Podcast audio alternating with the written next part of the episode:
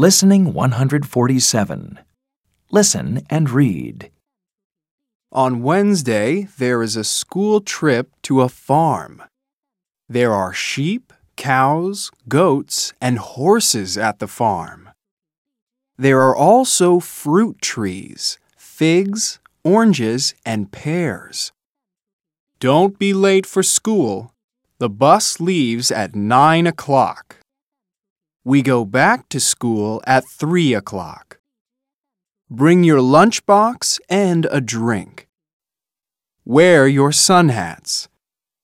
Here are the rules for the farm. 1. Don't touch the animals. 2. Don't feed the animals. 3. Don't open the gates. The animals can run away. 4. Listen to the farmer. Enjoy your trip.